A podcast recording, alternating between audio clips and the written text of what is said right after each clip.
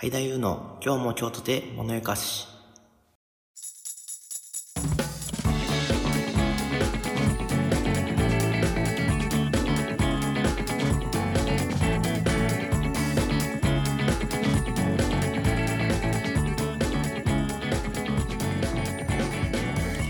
皆さんこんにちは。今日も京都で物ゆかしパーソナリティの相田優です。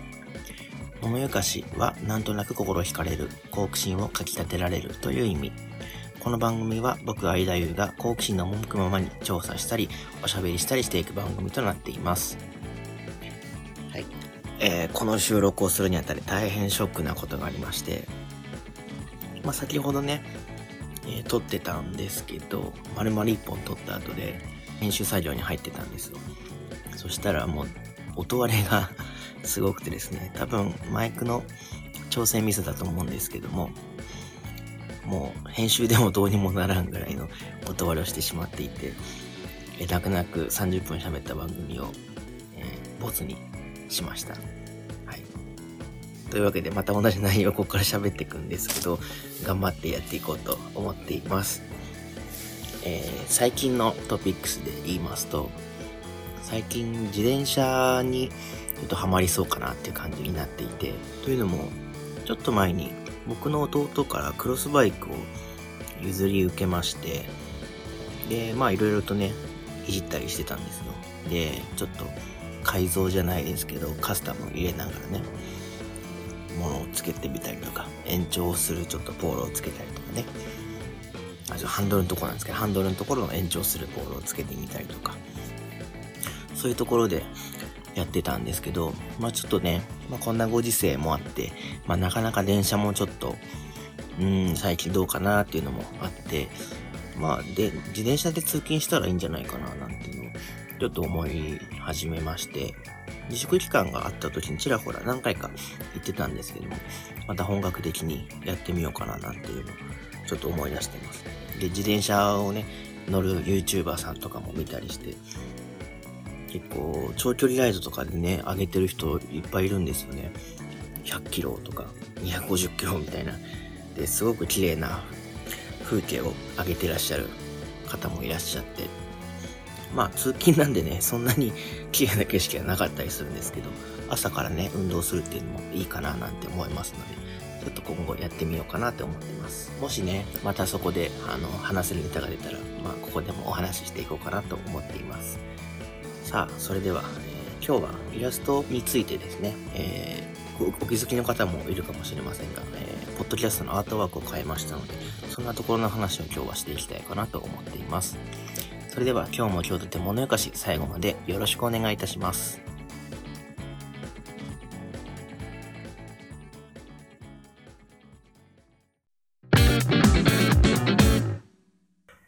めまして、相田優でございます。本日ご紹介したいのはこちら。好きなイラストレーターさんについて。はい、でございます。えー、特にツイッターとかね、見てると思うんですけども、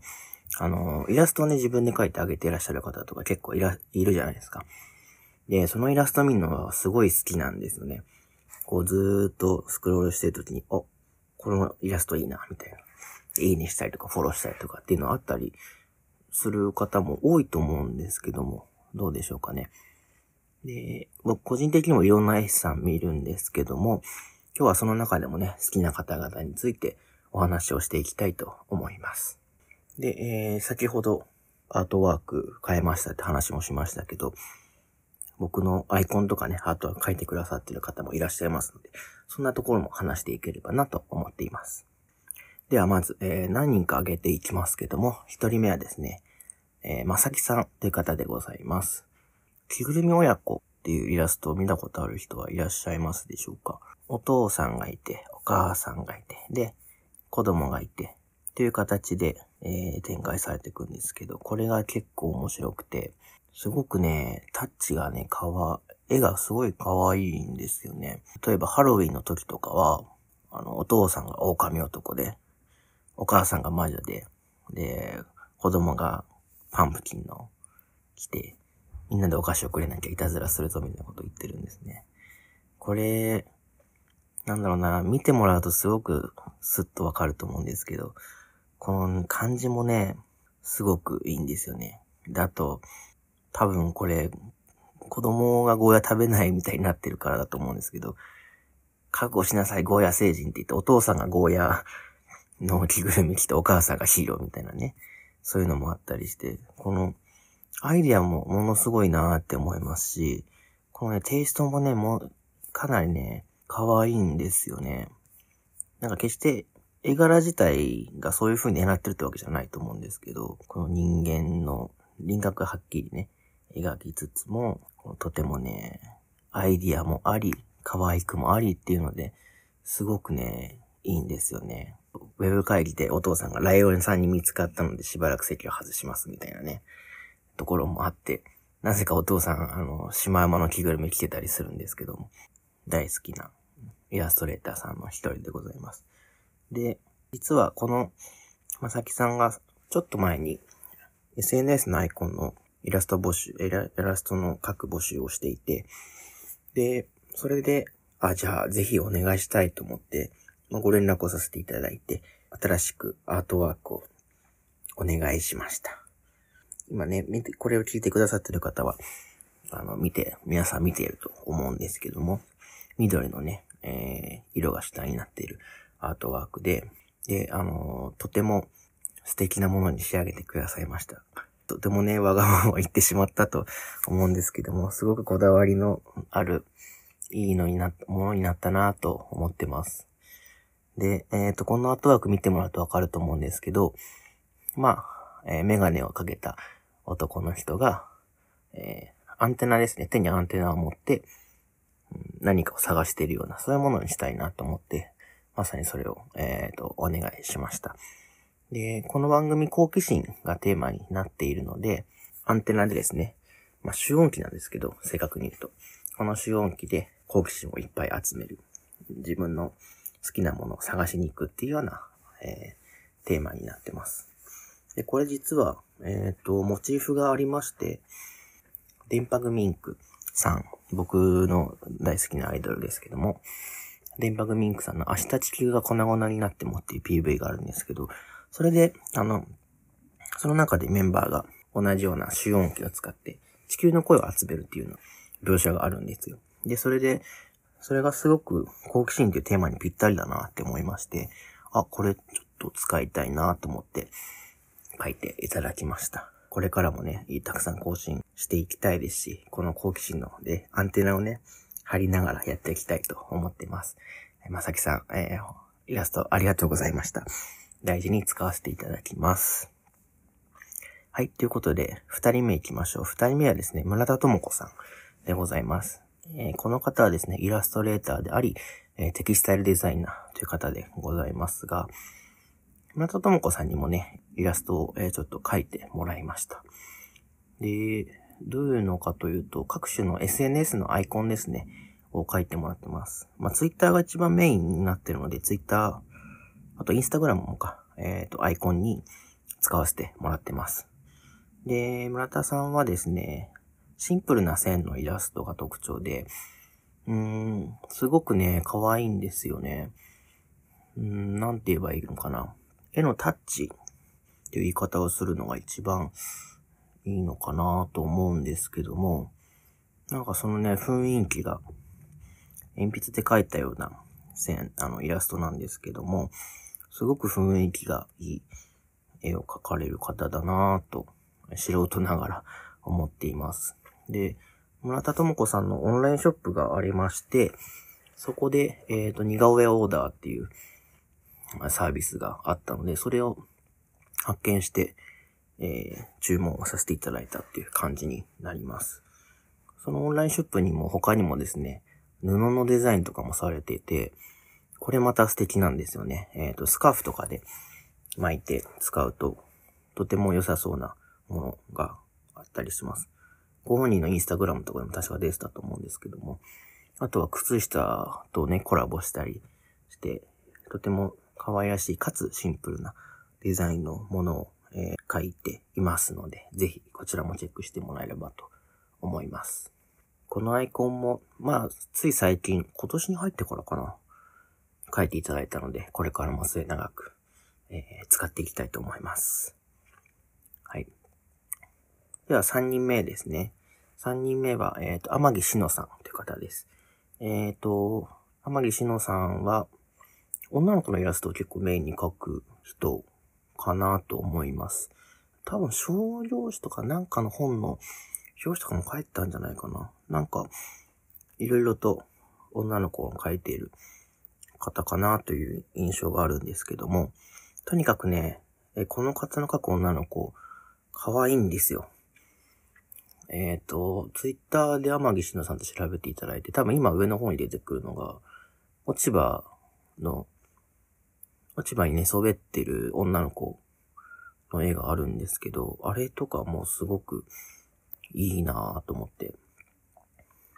それ以外にもね、可愛い女の子すごく描かれる方で、もう見ててとにかく楽しいっていう、えー、ところがありますね。で、もともとはですね、この方 YouTube のお部屋紹介の動画で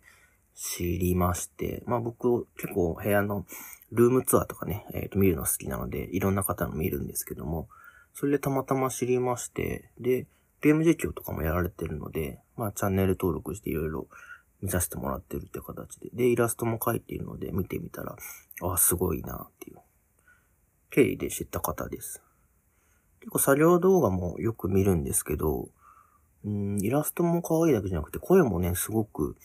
可愛らしい方なんですよね。あ、いいなっていう声をしているなと思います。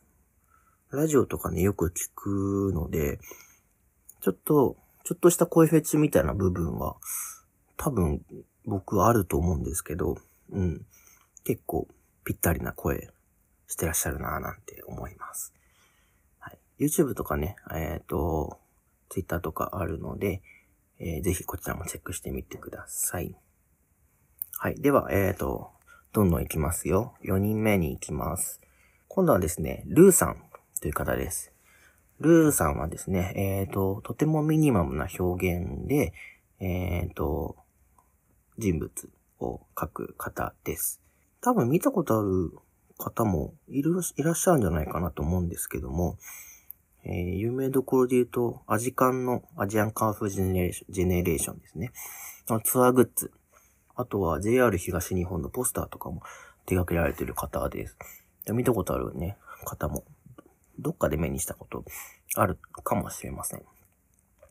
で、あとは今はもうやってないみたいなんですけども、以前はスマホの壁紙を配布されていて、で、これをよくダウンロードさせてもらってました。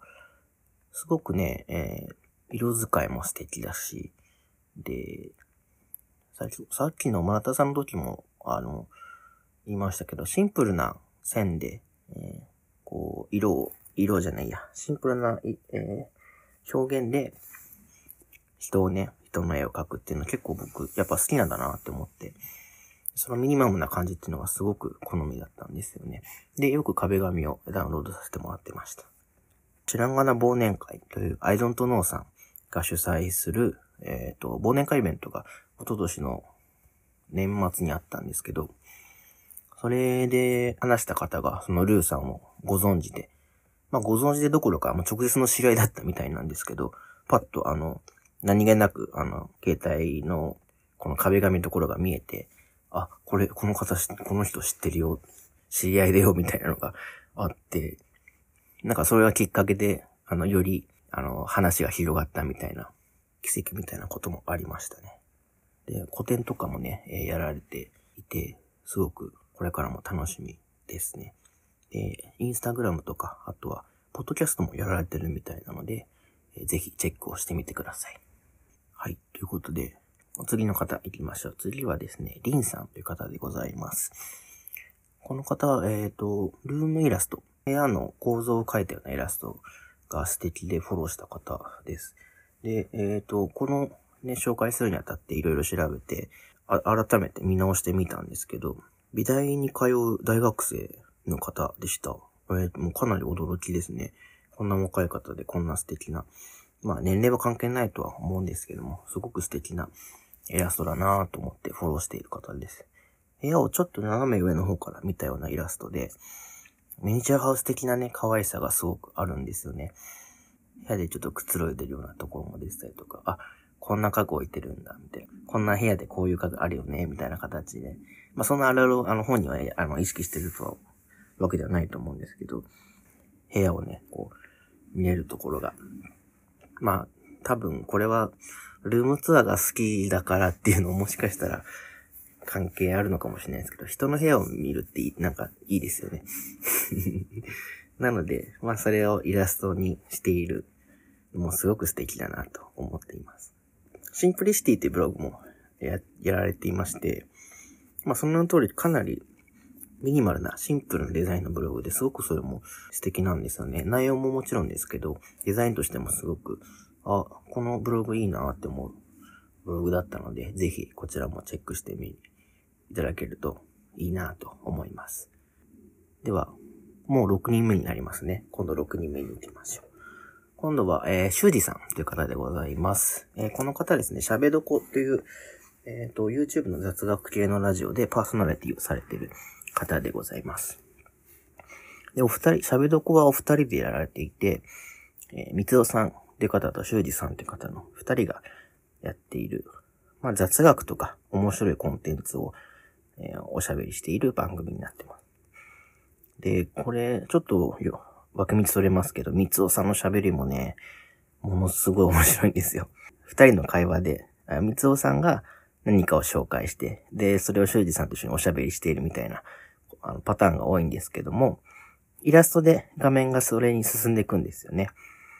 そのイラストを全部修二さんが担当しています。この三尾さんっていう方のおしゃべりがかなり面白いし、えー、わかりやすい。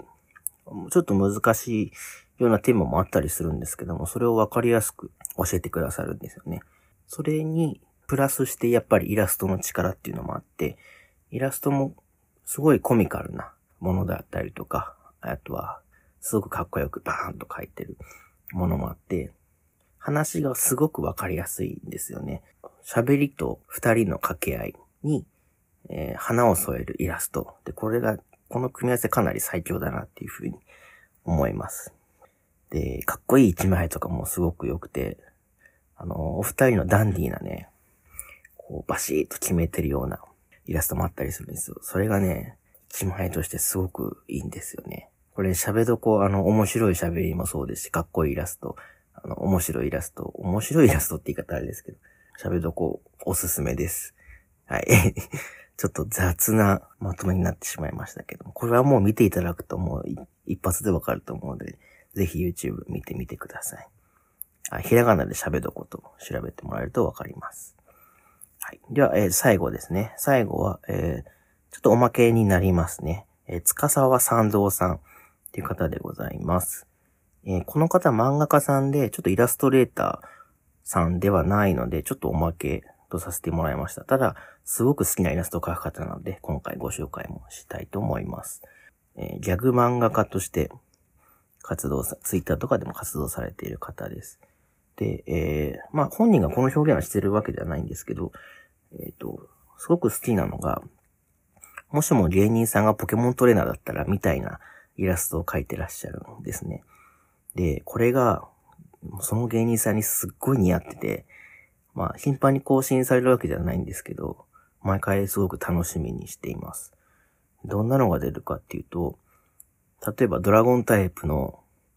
ジムのジムリーダーにカズレーザーさんが出てて、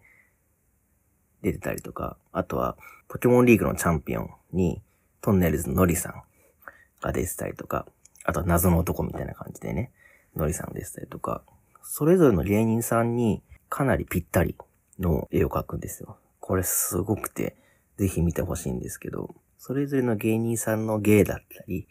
えー、パーソナリティだったりがちゃんと反映されていて、で、かつ、ポケモントレーナーとしても、あ、いそう。絶対これゲームに出てきたみたいな、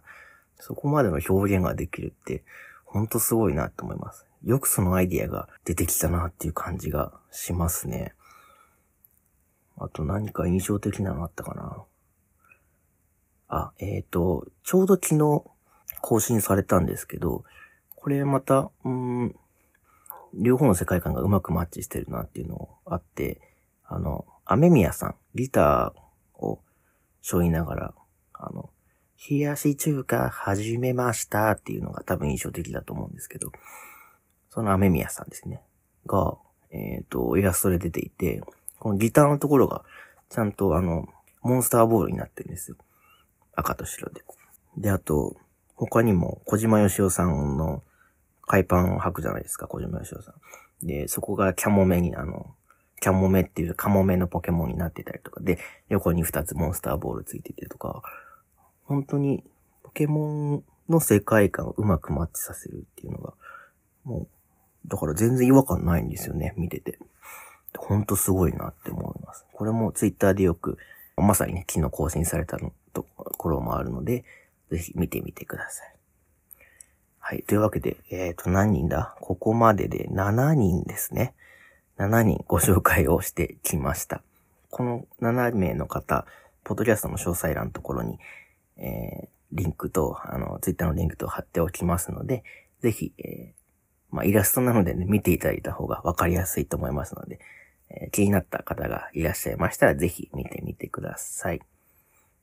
はい。というわけで、今日は好きなイラストレーターさんについてお送りいたしました。